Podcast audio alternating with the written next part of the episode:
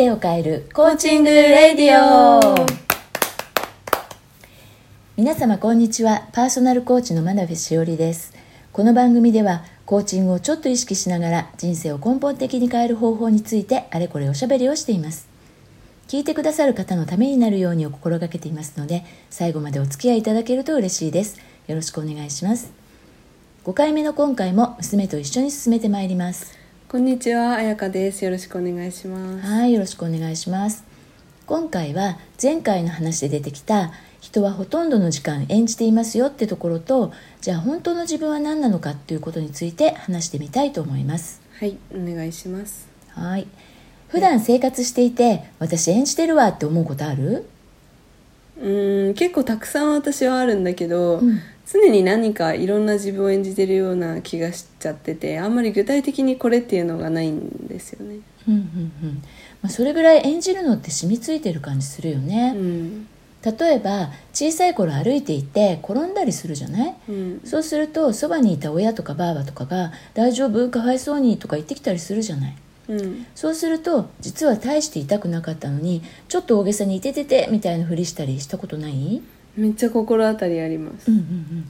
それって完全に演技だよね。だって大して痛くなかったんだから。でも構ってもらえるとか注目されるとか優しくされるとかっていうその場の利益っていうか損得感情が無意識に働いて演じるわけだよね。こういうことを人って小さい頃からしょっちゅうやってきてるわけよ。うーん、わかる。例えばなんか病気した時とかも、いつもよりすごい優しくしてもらえたりとか、うんあのベッドに食事運んでもらったりとかしてそれってすごい特別な感じがするから、うん。まあ、必要なんか大切にされてる感というか、うん。で必要以上に辛そうなふりしてたことがあったかもしれないなって今思った。うん、フリって演技だからね、うん。で子供だから単純でしょ？味を占めると結構何回もやっちゃうのよ。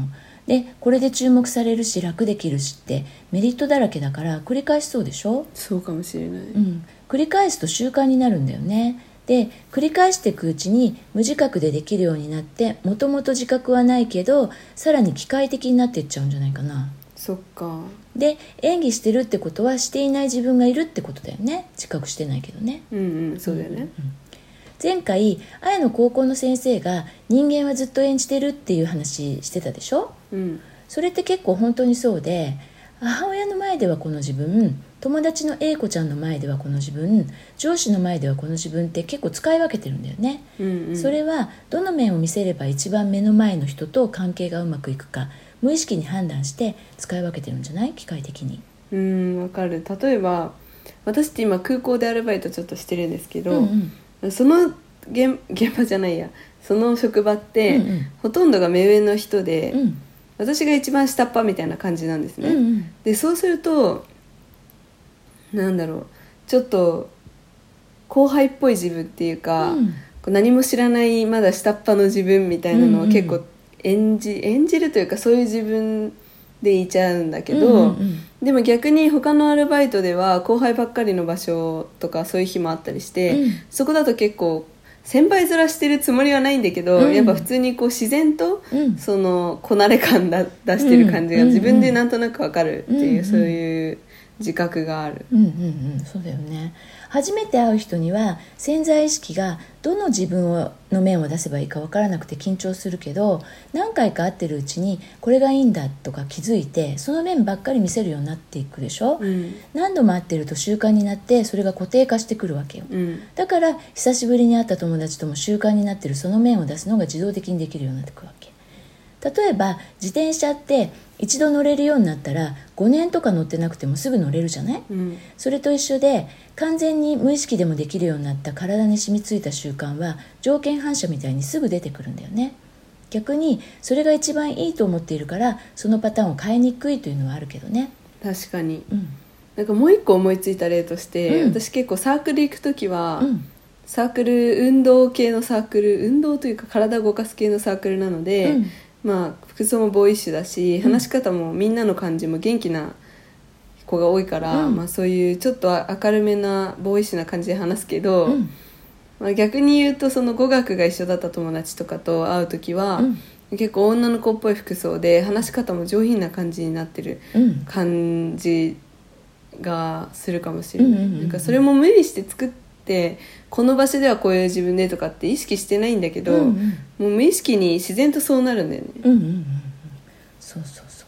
使い分けてるよね、うん。そうやってたくさんの役柄演じ分けてるんだけど今回はできないふりをするってとこに焦点を当てていこうと思うのねうんなんでこのことに焦点を当てるかっていうとコーチングをしてて特に思うのはできない演技を無自覚にしてる人って本当に多いなってことなのね。うんうん、でこのできないっていう演技にはプラス面とマイナス面があってその間で葛藤してる人っていうのもとっても多い気がするからちょっとそこのところを掘り下げてみたいと思うんだよね。うんなるほど。うん、例えば転んだ例で言うなら転んだりすると構ってもらえて優しくされて何でもやってもらえることってあるじゃない？うん。それって自動的に何もできない自分っていう演技もすることになっちゃうんだよね。うんうん。うん、でそれが繰り返されると自分って自分って何もできないんだってレッテルを間接的に貼っていくことになるじゃない？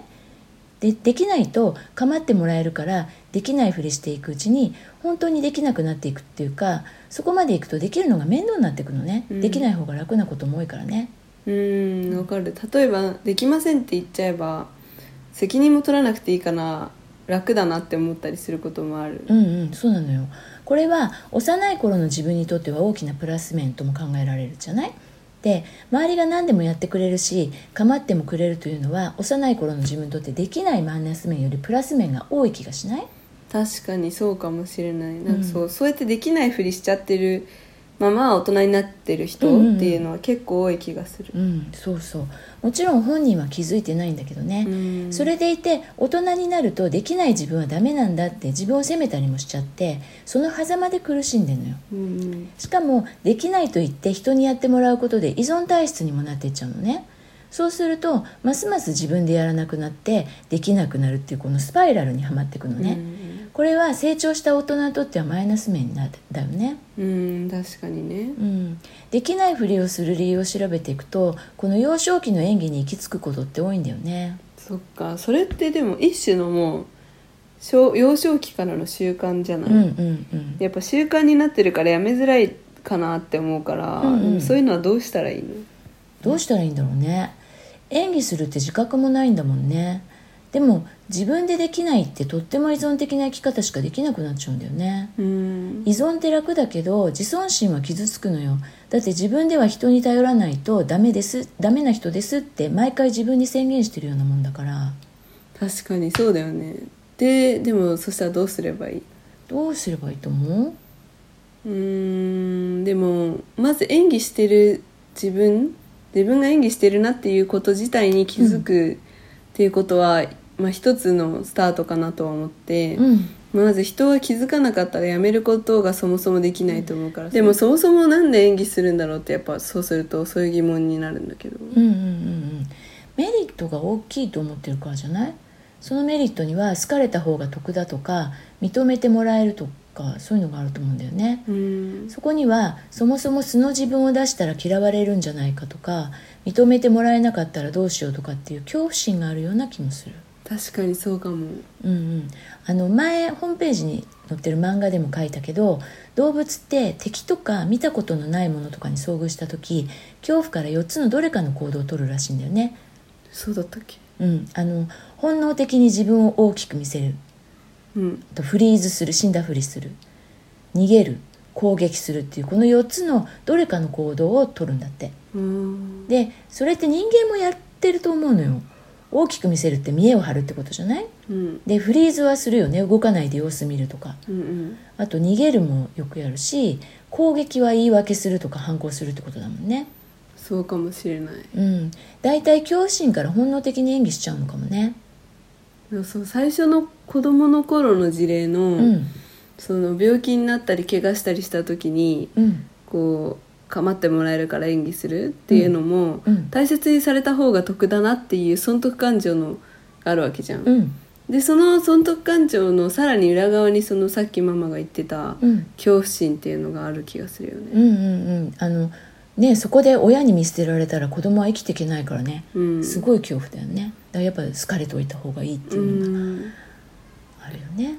そうだそう大切にされるようにうん。な行動を取ろうっていうふううんうんに多分考えるってことうんうだよね、んうん確かにね。うん。でもそうするとさうん。恐怖心が原因ってことじゃんその演技するのは、うんうんってことは恐怖心さえなくなったら演技しなくなるのかなって思ったわけよ、うんうんうん。でそしたら本来の自分っていうのが見えるのかなって思ったんだけど。じゃないのかな。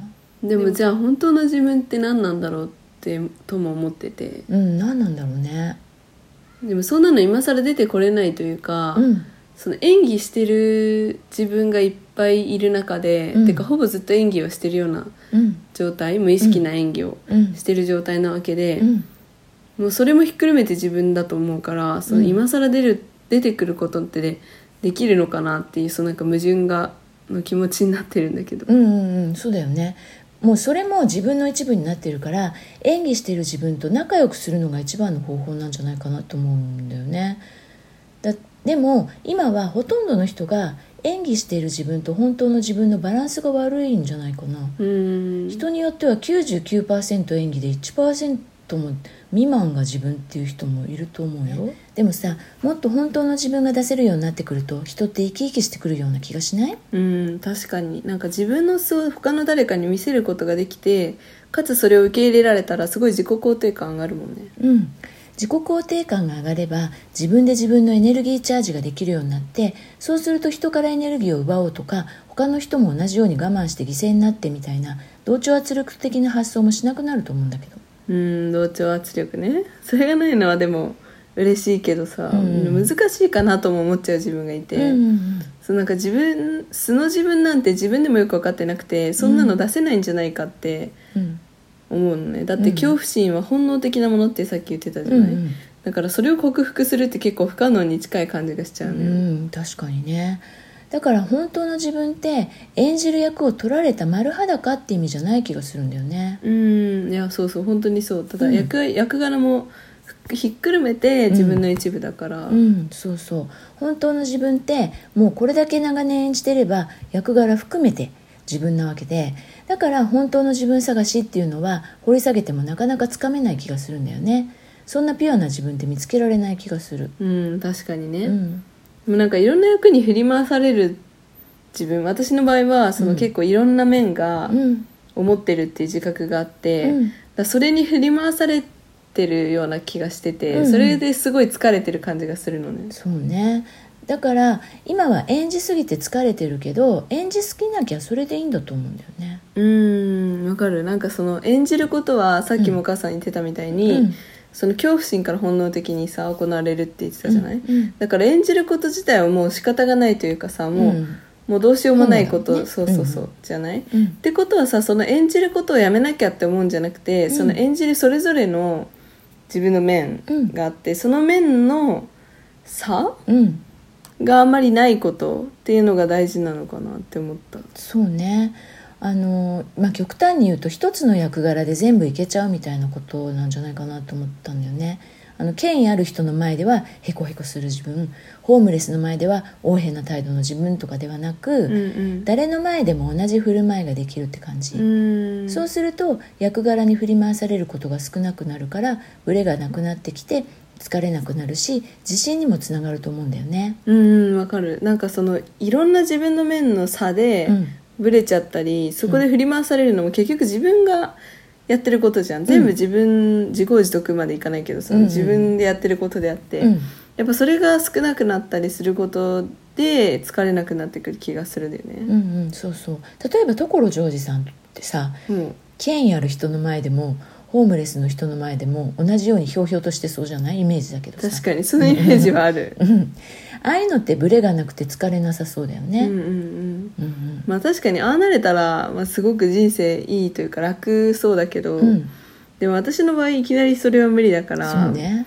やっぱ演じるのっていうのはそのダメだとか演じているから良くないとか思ってたけど、うん。でもじゃあ本当の自分って何っていう話になったらさその本来の自分って具体的に分かんないじゃない、うん。でってことはそれもひっくるめて今の自分なんだから、まあまずはそのいきなりは無理だから、うん。まずはもっと自覚を持って演じるとかねしてみるとブレがなくなってくるかもって思ったかな、うん、確かにね。うんうんうん。そうね。はい。というわけで次回も身近にあるいろいろな事例で人生を根本的に変えるコーチング話をしていきたいと思っています。ではでは最後までお聞きいただきありがとうございます。それでは次回をお楽しみに。バイバイ